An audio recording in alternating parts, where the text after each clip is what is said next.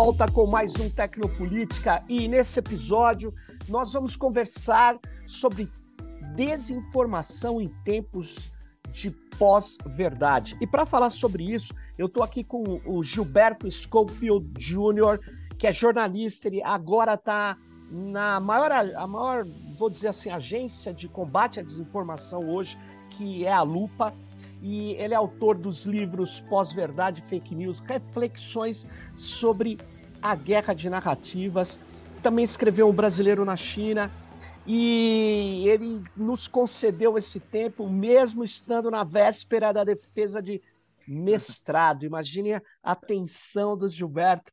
Obrigado, Gilberto. Gilberto, ele Imagina. vai defender o mestrado aí no programa de pós-graduação em mídias criativas da Escola de Comunicação da UFRJ, onde ele já Exatamente. deu aí algumas aulas durante um período sobre é, desinformação. É, estágio é. docência de desinformação. Pô, Gilberto, obrigado. E aí, para não perder muito tempo, eu queria só avisar o seguinte: o Gilberto escreveu um artigo, A Complexa Tarefa de Entender, Combater e Legislar sobre Desinformação em Tempos de Pós-Verdade. Esse é um artigo muito legal muito, é, vou dizer assim, é, é, atual, interessante, até mesmo trata de temas num curto, num artigo que dá para ler rapidamente, é, é, até impressionante, Gilberto. Parabéns pelo artigo. O artigo está num, numa, numa landing page da Irish Ball, que é a fundação que promoveu um, vai lançar, inclusive, esses artigos num e-book, né, sob o título de A Democracia Aceita os Termos e Condições, Eleições 2022 e a Política com Algoritmos. Ou seja, tema extremamente quente hoje. E para não deixar esfriá-lo, eu que nesse artigo, Gilberto, você escreveu uma hora, você tem uma você fala que não é fácil é, essas questões, não são, não se resolve com, com soluções simples. Aí você disse que a psicologia e a comunicação vem se debruçando sobre uma pergunta, que é a seguinte: por que as pessoas acreditam naquilo que querem acreditar, mesmo sendo mentira? O que, que você nos diz disso? É, é verdade. É, é engraçado porque essa é uma pergunta, eu destaquei essa pergunta porque essa é uma pergunta que sempre me fazem. Toda vez que a gente vai discutir desinformação em, em algum lugar, seja ele numa escola de ensino fundamental, seja ele no TSE, no Tribunal Superior Eleitoral, essa pergunta sempre acontece, né? E ela não é uma pergunta fácil. Como, aliás, não, nenhuma. É, uma das coisas que a gente aprende quando a gente estuda desinformação e as pessoas vêm falar sobre verdade e mentira, é que a verdade dificilmente está num extremo ou no outro. A verdade dificilmente é preta ou branca. Ela geralmente está em infinitos tons de cinza. Então, uma das coisas mais fáceis em estratégia de desinformação é buscar uma solução fácil para um problema complexo.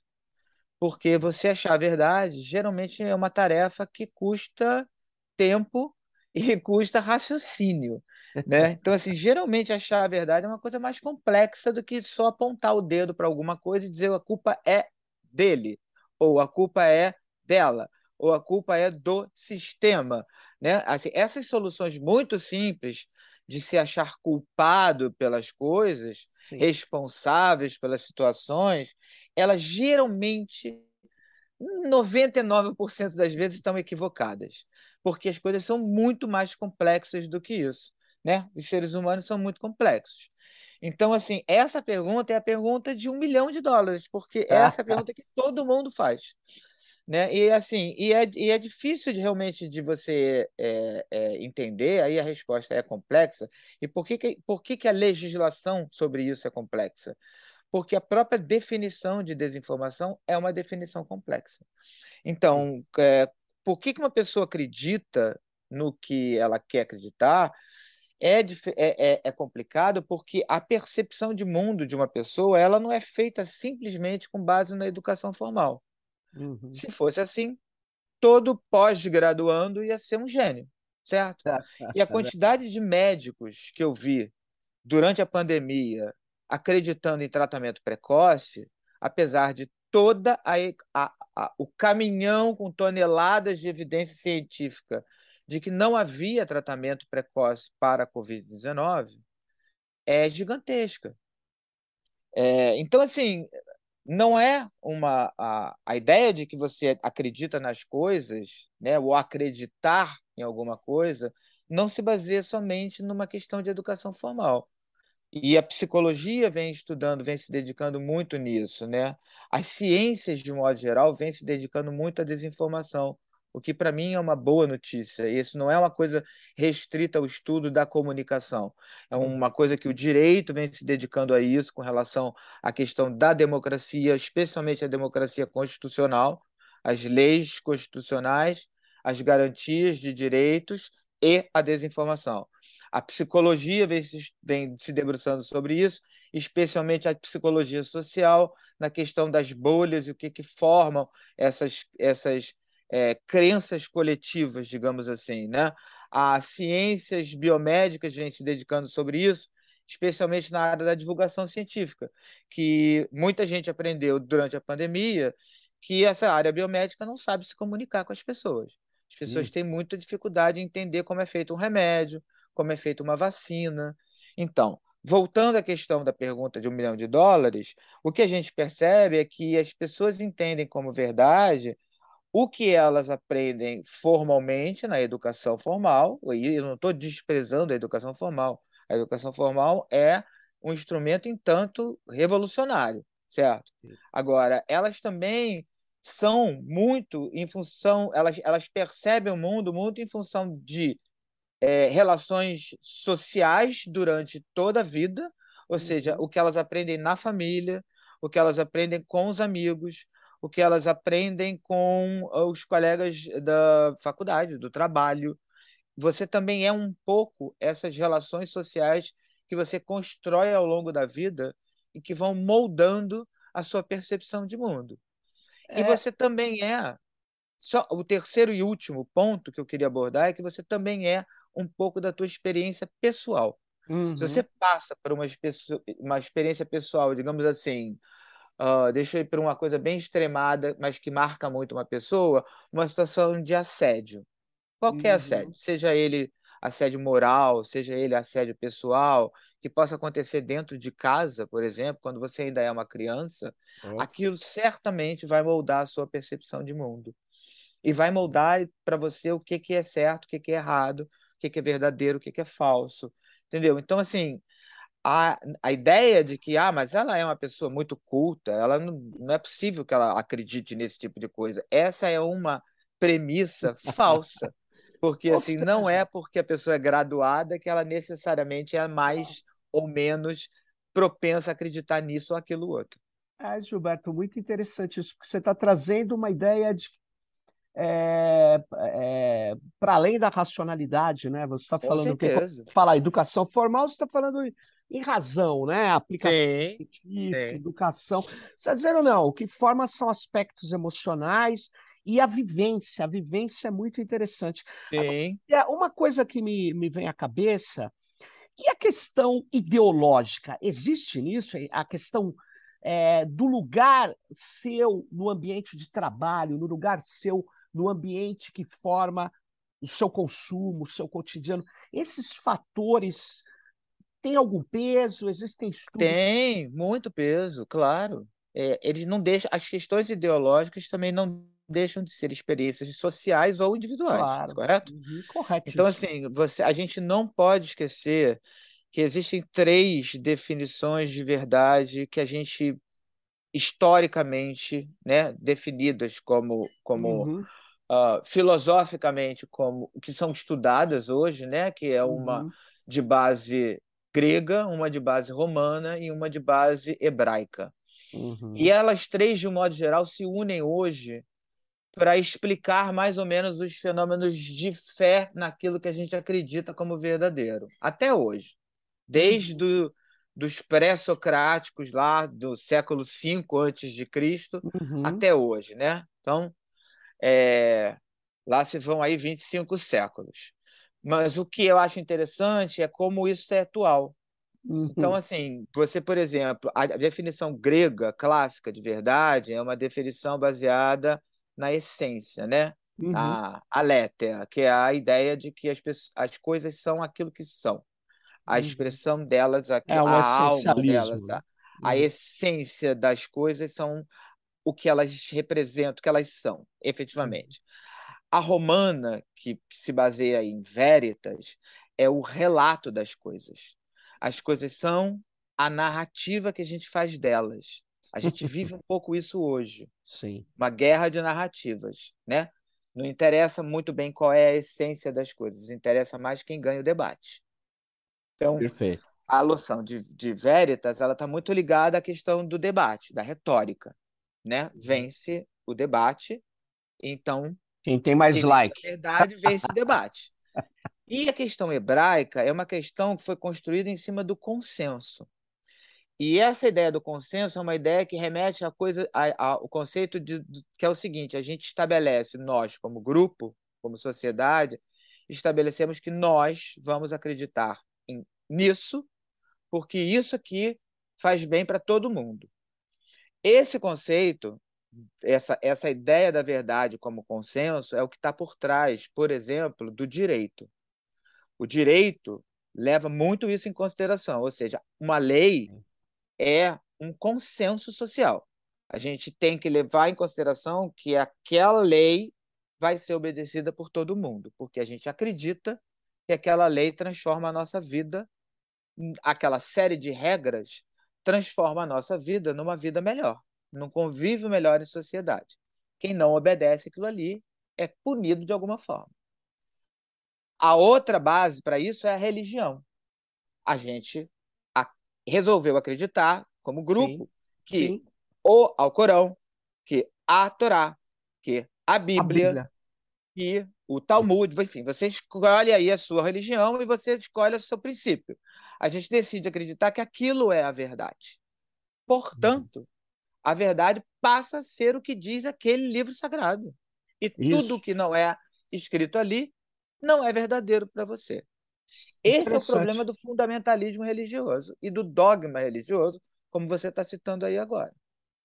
E não, mas eu estava citando numa outra perspectiva. Por exemplo, Karl Marx diz: se a essência e a aparência fosse igual, seguindo essa linha grega, na verdade, uma das linhas gregas, né? Uhum. Se a essência e a aparência fossem iguais, não haveria necessidade de ciência, bastaria a observação. Sim. E, na verdade, eu, quando ele diz assim, é, é, quando ele, Marx, emprega no Grundrisse, antes do Capital, a ideia de ideologia como uma inversão, e na ideologia alemã, uma inversão da realidade, que é muito comum, por causa, Sim. segundo ele, segundo ele, do embate de classes, formação do poder, o que tem. Eu poderia, quando você estava falando, quando você estava falando do, do, dessa ideia de consenso, é, me, me, lembrou o consenso na lei, né? Na, no resultado da lei, porque você pode ter uma uhum. votação que tem 30% da sociedade contra, mas a lei foi aprovada por 70% e ela, todos os 30% que perderam, ah, aceitar, é. eles sabem que o que vale mais é o Estado de Direito, aí é o tal do consenso, que o Max Weber chamava de é a legitimidade né, da, da, é, é, é um tipo de poder legítimo, é o legal racional, mas é racional, né? Aliás, é curioso isso. Quando você estava falando, eu, eu vi esses grupos hoje bolsonaristas que estão dizendo que eles são contra essa ideia de falar que eles estão dando um golpe, eles estão fundando a democracia. Esse é o novo discurso, porque a democracia se funda em armas. Então é o exército com o povo. mas note bem, mas é engraçado, note bem, esse não Tem é um discurso novo. O discurso é. de 1964 era o discurso é da Revolução. Perfeito. A revolução que ia garantir a democracia, que estava Perfeito. ameaçada nas mãos de João Goulart. Perfeito. É um discurso muito parecido. Muito parecido, você tem razão. Né? Mas, a, a, volta do fantasma comunista. Eu morei cinco anos na China. Ah. O comunismo não existe nem na China. Não existe. O que existe na China é um governo autoritário Sim. e um capitalismo selvagem, inclusive. Sim, né? Eu vi uma é... coisa muito estranha. É, eu morei cinco anos na China e ainda estou tentando entender o que acontece por lá. É. Mas que é definitivamente não é comunismo, eu não tenho a menor Não, dúvida. não, não é, não é. Entendeu? Não é. Então, assim, é uma. é- De novo, é uma solução simplista para um problema complexo, mas que tenta esconder uma briga pelo poder. Na verdade, Sim, é essa, era, era onde né? eu queria. é, a disputa pelo poder envolve crenças, né? Crenças, com crença. certeza. E cre- medos, Para de medo, é, medo, de raiva. e É, a e, e a mobilização da, desinformação trabalha muito com essas emoções. emoção. Provocar nas pessoas medo, provocar nas pessoas raiva. Porque quem Agora, pensa com, né, com, com, com a emoção não racionaliza. é que é, é, tem é, os vários analistas de propaganda política colocam o, conte, o, a a emoção como um elemento crucial. Mas é, eu queria te fazer uma pergunta, Gilberto. Eu achava que, acho até, que é, esse embate político antes, da, antes das redes digitais online, que são chamadas de Uhum, redes sociais, ok. mesmo na época da blogosfera, ele tinha sempre. Me- Mesmo, eu vou para pré-internet antes. Sempre Sim, teve tentativa de manipulação, sim. sempre teve E outra coisa, da esquerda e da direita, da não é uma esquerda. exclusividade do... É porque a É, direita transformou isso, assim, digamos, no estado da não. arte. Então, Mas a antes, esquerda também usava as mesmas, as mesmas isso, o táticas, tá? político de Aham. esquerda falava uma mentira, tal, mas o de direita, em geral, pego no fato, ele não insistia nisso. Aliás, pegava muito mal você insistir nisso. Pegava Uhum. muito mal. Só que aí vem a internet, vem as redes sociais. Mas aí que eu queria, é, agora com essa sua última questão, são duas, dois problemas que eu trago. Eu, é, primeiro que eu acho que é, o cenário cibernético, as redes digitais, geraram uma outra situação. Nós não estamos falando de uma mentira que sempre teve na política, um cara tentando fazer um boato. Não é disso que a gente está falando. Nós estamos falando de ondas de desinformação e de uma estratégia de desinformação que aí eu vejo como o principal, a principal estratégia da extrema-direita mundial, mas não é da esquerda, nem do centro. Não é. A principal estratégia do trumpismo, da alt-right, da extrema-direita húngara, turca, é a desinformação. Sim. Se eu, eu já cometi vários erros na internet, as pessoas que estão me ouvindo, quando eu falo uma coisa, aí o cara fala, pô, isso que você está falando é errado, é invernal. Aí eu vou lá e falo, puta, é mesmo. Eu não insisto nisso. Eu também não insisto, por quê? Porque eu não quero ser caracterizado, o meu valor como um cara de esquerda é a justiça, não é a farsa, não é a liberdade acima do, do mais forte acima de tudo. Então eu queria ouvir você sobre isso. Eu acho que eu fui no Ministério Público em São Paulo um tempo atrás. Eu falei, a, e levei vários exemplos. Eu falei, a principal estratégia da extrema-direita mundial é a desinformação.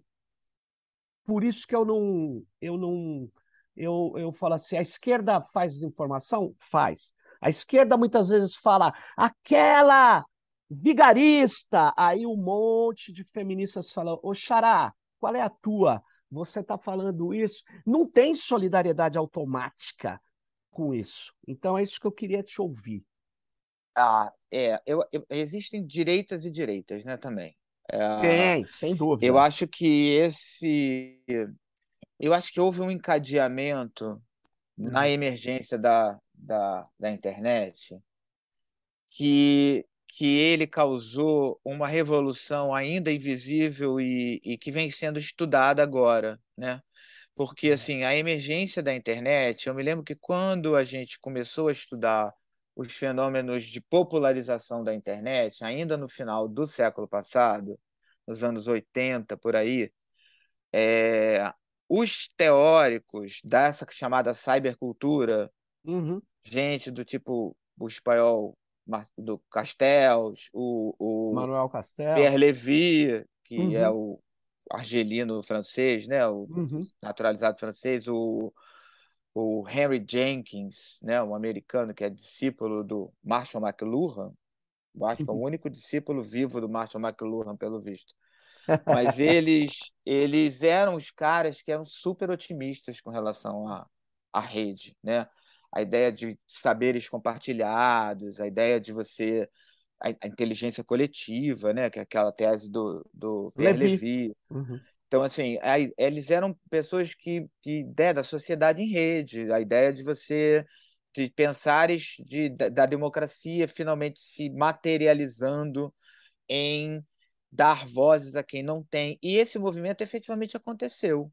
Você percebe ao longo do fim do século passado é, e início desse, especialmente lá na emergência das redes sociais, do, na primeira década do novo século e do novo milênio, com, a, com, a, com o advento das redes sociais, que começaram todas na primeira década, né? Uhum. 2004, 2000, Sim. 2000, 2004 2009, vai, Facebook, Twitter, Instagram, LinkedIn, YouTube. todo mundo foi mais ou menos pela mesma época.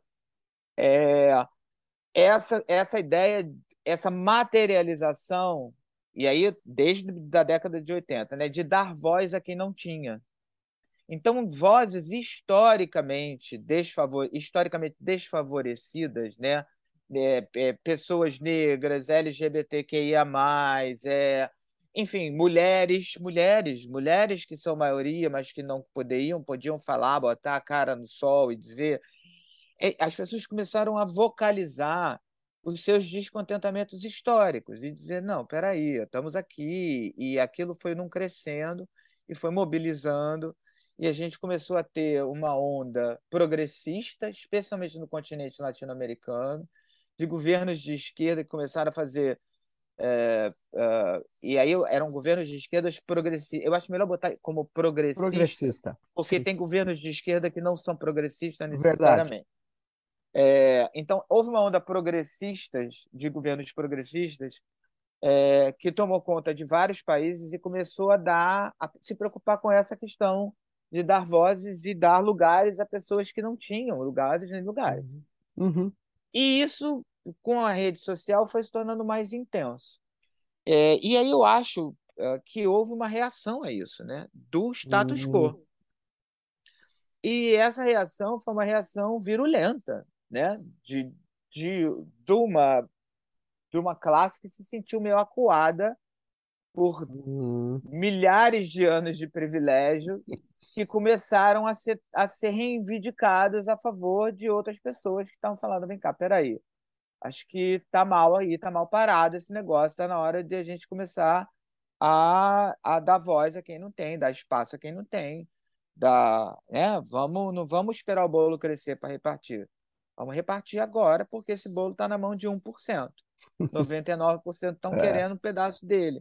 É, é, parece uma ideia comunista, né? mas ela tem mais a ver com uma ideia é, de bem-estar social hum, do que propriamente dita comunista como a gente conhece tradicionalmente, né? Uhum. Por quê? Porque as condições de vida foram ficando precarizadas e cada vez mais precarizadas estão, continuam sendo. Uhum. É, então, é, eu acho que as pessoas ficaram meio fartas disso, né? Chega um ponto de ruptura onde não dá mais para ficar vivendo de migalhas. É, uhum. E aí o que acontece é que uma coisa é quando você tem um sistema que não permite que, que isso seja perceptível. E, de repente, você passa a ter um sistema onde isso é perceptível. E aí você tem uma reação com relação a isso. A gente chega, então, nas redes sociais com uma situação que é um pouco isso. uma gritaria gigante de pessoas desfavorecidas Uhum. É, e, a, e um status quo recuado, e aí você começa a ter um mecanismo de redes sociais onde você tem um, uma, um, um modelo de negócios que é um modelo de negócio baseado em algoritmos que foram criados para vender sapato, para vender vestido, para vender brinquedo. Só que alguém foi lá, e descobriu, né, obviamente, é, é, começa na universidade, todos eles começam na universidade, no caso da própria internet, começou no, no, no, no, no, no, no, Departamento de Defesa barra Universidade Americana, né? uma invenção de, do sistema DARPA, de defesa DARPA americano mais a universidade, Uhum. mas ele começa sempre na pesquisa científica e, e chegou à conclusão de que a gente podia usar aquilo ali também para vender ideologia. A gente faz personas e entrega para ela mensagens que elas querem ouvir. E assim fica mais fácil vender percepções de mundo. As tais percepções de mundo que eu falei para você, que Sem são dúvida. construídas a partir não apenas da educação formal, mas também daquilo que a sua avó te falava, do que a sua tia te falava. Ah, ei, eu descobri que, a que a- o peso do que a minha tia me dizia, ou a minha avó me dizia, era tão importante quanto o peso do meu professor. Então, vamos usar o grupo da família para levar a mensagem, certo? Então, é essa a estratégia, ela nasce daí. É, então, essa é uma estratégia de canal de desinformação, usando uma mensagem qualquer para levar uma ideologia qualquer num canal de desinformação cuidadosamente construído numa base científica. né? Então, assim, é uma arma de destruição de massa. É, então, essa, essa maneira de usar isso, ela foi muito bem orquestrada por grupos ultraconservadores na tentativa de se defender dessas vozes emergentes que su- surgiram a partir do final do milênio passado até agora. Então, o que a gente vê hoje é uma guerra ideológica em função de pessoas que reivindicam vozes e um status quo tentando trazer, baixar essa fervura, Uhum. certo? Dizendo que o mundo vai acabar num apocalipse entre o bem e o mal e que a gente precisa voltar à Idade Média, onde, né, o É, teu o lugar é o teu lugar e o meu lugar é o meu lugar. Não, a gente não pode ficar Os discutindo os lugares das ex dos Estados Unidos falam exatamente isso. É preciso voltar, é um pré-iluminismo. É uma... Exato. E aí que eu queria colocar um problema. Uhum. Quando você estava falando das três vertentes, grega, romana e, e hebraica, eu não vi o lugar é, do fato, porque eu acho, é, Gilberto, logo quando começou a pandemia, sou professor na Federal do ABC, faço crítica epistemológica ao positivismo lógico tal. E aí o pessoal falou, pô, e agora? Com esse negacionismo contra a vacina tal, somos agora uma ciência única? Eu falei, não, a ciência sempre terá controvérsias, mas uma vez que a ciência estabelece dentro do que se chama ciência, que é um, um projeto iluminista, ele, ele necessariamente ele tem um consenso em torno muito do factual e do que a gente chama de empírico. Por Sim, exemplo, o Holocausto existiu. Não adianta sim. falar, ah, não, é um debate de É uma narrativa. questão de ponto de vista. Não, É, aham. o Holocausto existiu. O que mais? É, o Foi fato um golpe, foi um golpe, ou não foi. né? É, aí foi um golpe. Porque depois eu acho que a história vai mostrar, por causa que era uma ação contábil que não justificaria crime de responsabilidade. Apesar que muitos dizem que aí tem impeachment, fica aquela coisa. O golpe de Não, e não, 64, eu me refiro a 1964, isso, a uma o golpe, tentativa de reescrever a história. Eu não estou nem falando da golpe Dilma porque eu acho muito recente. é muito recente. Agora, Eu estou golpe falando de coisas que 64, aconteceram há muito tempo atrás e estão fartamente documentadas, entendeu? documentado. Do ponto de vista histórico-científico. É isso. Bom, então é isso. Aí tem o fato. O fato é é o elemento crucial. Eu estou falando com o Gilberto aqui agora via Zoom. Isso é um fato. Ah, não, não aconteceu. Não, aconteceu, é um fato. Então, como que fica? é, e aí eu falo, é, o fato é o elemento preponderante no trabalho que você faz de uma checagem, numa lupa, por exemplo, numa agência, nessa rede que você, inclusive, descreve, eu sugiro que todos leiam. O Gilberto descreve o- uma rede internacional de checagem de fatos, Sim, né? O IFCM. fato é o é. elemento crucial ou não? Existem O outros fato é o elementos. elemento crucial. O fa- O fato é a base das coisas, né? A gente não pode, senão fica tudo, senão a gente vira aquele, o pior do pós-modernismo. Isso. Porque o pós-modernismo é um movimento de, de relativização das coisas que começou com uma intenção e terminou em outra. Correto. Mas ele está na origem dessa relativização de tudo que se vê hoje. É, mas é, ele começou cheio de boas intenções. Né? Claro. Por trás do, do pós-modernismo está a ideia de que a gente tem uma história que é escrita pelos poderosos, ela precisa ser revista. Por exemplo. Não, e que a razão resolve tudo. Nós estamos com a crise ambiental. Exatamente. Que a razão não resolve. Agora, não dá para é, substituir a razão pela irracional. Agora, é. Porque assim, porque quando você. Quando a gente. A gente eu me lembro que na época da pandemia, todos nós na Lupa que trabalhamos com a desinformação com relação à pandemia, ficamos muito ruins de saúde mental. Foi uma Nossa. coisa que todos nós ficamos muito abalados, abalados, deprimidos, todos nós de alguma maneira e estava todo mundo muito entristecido. E a gente começou a refletir sobre isso, e eu comecei a particularmente refletir sobre isso, e a gente é, pensou e chegou a uma conclusão que é o seguinte: quando você, quando você diz que a Terra é plana, você é só um idiota que resolveu jogar 25 séculos de estudo sobre a esfericidade da Terra no lixo para criar uma teoria que vem de vozes da sua cabeça, porque ela não tem nenhum, nenhum fundamento, correto? Ok, tudo bem, paciência. Você faz com o tempo que você tem na vida e que para mim é o bem mais precioso que a gente que existe, o que você quiser. Agora, quando você começa a dizer que vacina mata, que a, que a, que a, que a máscara não faz menor sentido, que uh, o isolamento social é uma bobagem, que mais vale a economia ficar funcionando do que meia dúzia de pessoas morrerem, que a, que a doença não é uma doença grave, é uma gripezinha. Quando você começa a criar desinformação sobre uma, um problema de saúde pública, você está matando gente. Então é uma, é uma questão que é um pouco pior eticamente falando, do que uma idiotice. Entendeu? Você não tá, você não é só mais um idiota, você é um assassino. Olha as implicações filosóficas sobre isso. Filosóficas, eu não digo numa questão de ficar pensando a troco de nada, eu estou pensando, eu estou pensando numa questão pragmática, entendeu? Até que ponto um negacionista da pandemia da Covid-19 não é um assassino sob os olhos é. da justiça. Certo? Essa é uma pergunta que as pessoas precisam fazer.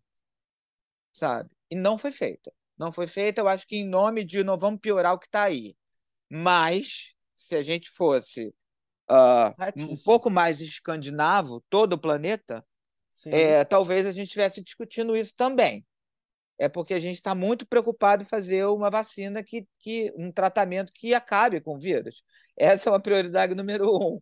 Então, assim, não é talvez no rol de 400 mil, prioridades que a gente tenha, essa não seja a de número dois. Essa talvez seja de número 357. Mas é uma questão. Mas, Gilberto, deixa eu só fazer um comentário. Nesse, nessa passagem do, do, do, Bolsonaro pelo podcast lá do Igor, o Flow, ele ah. voltou a falar da cloroquina. Isso para mim é, é, uma. Só reforçando o que você está falando, é uma coisa assim. É... É, eu, eu, não sei nem nomear, porque por que que se, uh, você tem alguma é, visão sobre por que que isso virou luta política no mundo? essa luta contra a vacina da Covid?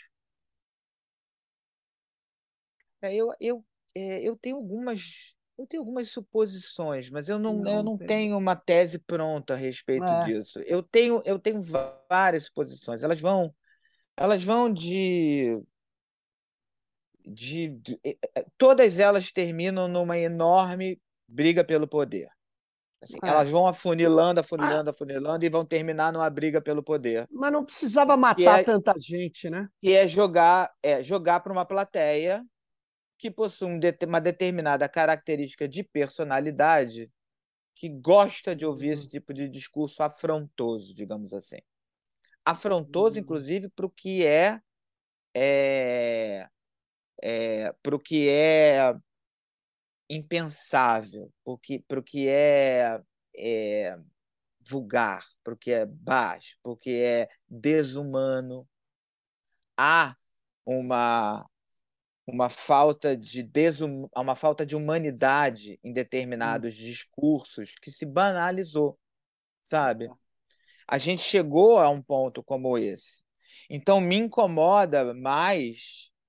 Às vezes as pessoas falam: "Ah, mas é uma questão política". E assim, o que me incomoda não são as questões políticas porque poli questões políticas eu consigo lidar com muita tranquilidade. Eu passei a minha vida inteira lidando com questões políticas.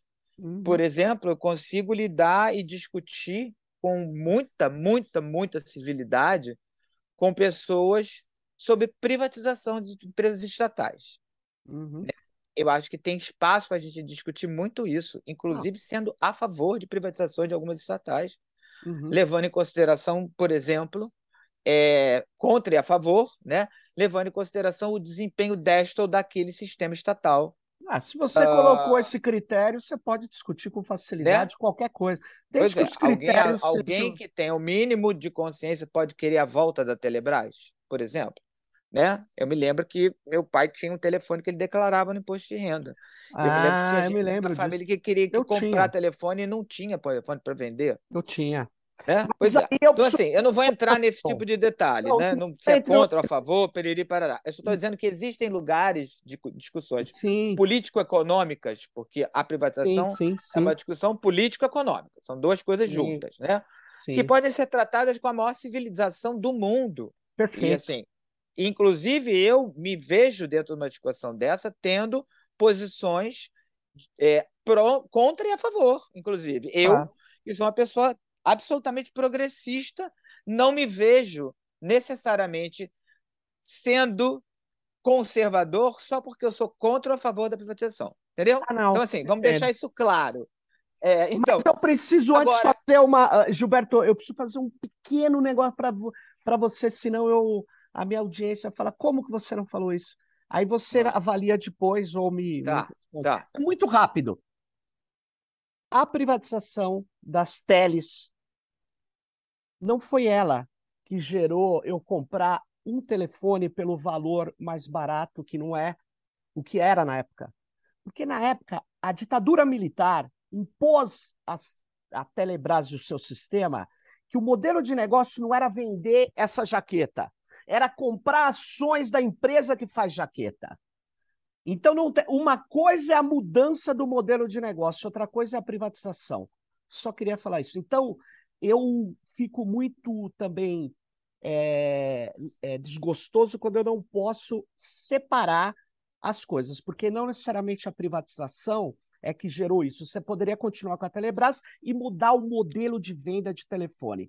Mas isso é uma discussão que pode é, ser feita. Essa como... é outra pauta. É, não, mas como você disse. fazendo um podcast é, só sobre isso. Só é. isso. Irracional, Exato. sem ninguém se agredir, se matar. É como isso. eu estou concordando com você nesse aspecto.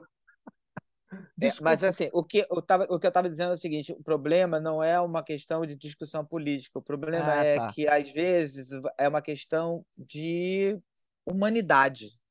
Entendo. A discussão não é política, a discussão é, é, é, é de caráter, sabe? Me incomoda determinadas pessoas terem uma, um, uma opinião, ok? Você pode ter qualquer opinião, desumana e tratar isso como uma oposição política.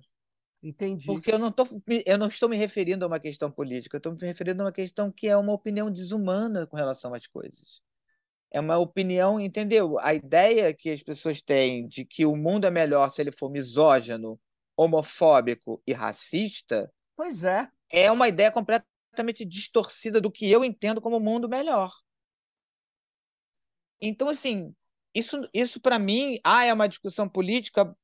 Bom, isso para mim é uma discussão humana. É política em determinado sentido de que tudo é político na vida, né? Sim, e a padaria sentido. é um ato político. Mas assim, é, uh, eu, eu acho que, né, aí então, assim, uh, há uma tentativa também de desvirtuar debates de um campo para outro na estratégia de desinformação ah. e tentar ah. transformar debates de cunho humanista em debates políticos, né? Sabe assim, tirar os sei, lugares sei. dos debates onde eles acontecem, colocar em outros lugares, como se no fundo, no fundo, a gente não estivesse discutindo a humanidade das coisas, a gente estivesse discutindo Agora, uma, uma questão política.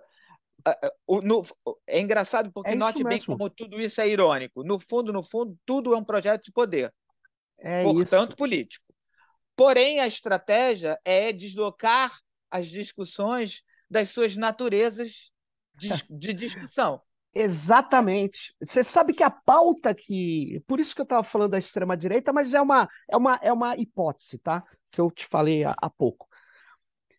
O fato de duas mulheres se amarem, dois homens se amarem, de eu ter um casal de amigos, eu tenho meus filhos pequenos, eu sou heterossexual, meus amigos são homossexuais, a gente visita a casa, eles se beijam na minha casa, meus filhos vêm. Veja bem, por que, que isso é uma questão política? Eu concordo plenamente. Isso é uma questão da minha vida. Isso não interfere na vida do meu vizinho, nem dos outros, mas eles transformam isso numa questão existencial, que era o que se pôs no artigo, o medo existencial. Medo do quê? Mas isso é forte, né? Isso vira é, um discurso de ódio misturado com desinformação é que eu acho que caminha também, a gente não falou aqui, mas eu acho que caminha muito junto. Não é o tempo todo, mas o discurso de ódio caminha com a desinformação. É, porque caminha sempre. Caminha sempre, porque o medo e o ódio são as, os dois é, ecossistemas, digamos assim, preferidos para transição, para circulação de desinformação. Quanto mais afastado você tiver da racionalidade, melhor você vai estar para ser influenciado por uma mensagem e mais propenso você está de compartilhar essa mensagem, porque você vai estar descontrolado, digamos assim, né? Você está tomado por sentimentos emotivos, né? Então, assim, todos esses títulos de ai, vergonha, absurdo, para um lado e para o outro do discurso, Entendi. todos eles estão apelando para uma indignação sua. Então você olha aquilo ali e imediatamente você fica com a mesma raiva que alguém está tentando te passar, e aí a ideia é que você bote logo aquilo ali para frente. Olha que absurdo, olha que vergonha, olha que fim da picada, olha que falta de moralidade, olha que coisa ridícula, olha que. Então, é esse, esse despertar de sentimentos é o que move as pessoas. Entendi. É, ninguém vem ali com uma equação matemática para te convencer de alguma coisa. Não, não convencer ninguém de não nada. Tem clique, não vai ter clique. Gilberto, não vai ter clique, não é clickbait. É, é clickbait. Ô, ô, ô Gilberto, é, a gente está chegando, o Tecnopolítica, esses 50 minutos, antes de chegar ao final, eu preciso pegar. É, você coloca no artigo uma outra questão que a gente hum. não tocou, mas eu queria é, ver se você colocava o ponto aqui que é a tentativa de regulamentar as plataformas, que é o terreno onde ocorre, né, é, por ter grandes adesões. Facebook, 74% dos brasileiros com internet tem Facebook. É, enfim, WhatsApp, mais de 90%. Os números são gigantescos. E teve a tentativa do PL 2630, você se refere a ele. Aí você diz assim: soluções simples não resolverão problemas complexos. Eu queria que a gente terminasse que você pudesse nos expor um pouco mais sobre a sua, o seu argumento. É, é bom, primeiro a gente tem um, um, problema inicial com relação ao, ao, projeto, que é a definição de desinformação. Hum. Porque é uma coisa que se debate até hoje. Se você quer. O problema. É, o, primeiro que o projeto tem um viés de punição um viés punitivo, né? Eu me lembro. Foi pior já. Coisa... Ah, o aprovado é, o... do Senado é horrível. Foucault ia fazer uma festa com esse, com esse PL, que é, que é vigiar e punir o, o projeto. Punir, então, assim, exatamente. ele não é educativo em forma alguma. E, assim, a gente, quando foi lá na audiência, a gente levantou essa, essa, essa questão e falou. É, há, uma, há uma ideia de vigiar, de vigiar e punir que, que, que é uma ideia que é, é pode ser uma preocupação dos políticos de um modo geral, porque né, atrapalham as campanhas, mas a gente precisa educar as pessoas com relação a isso.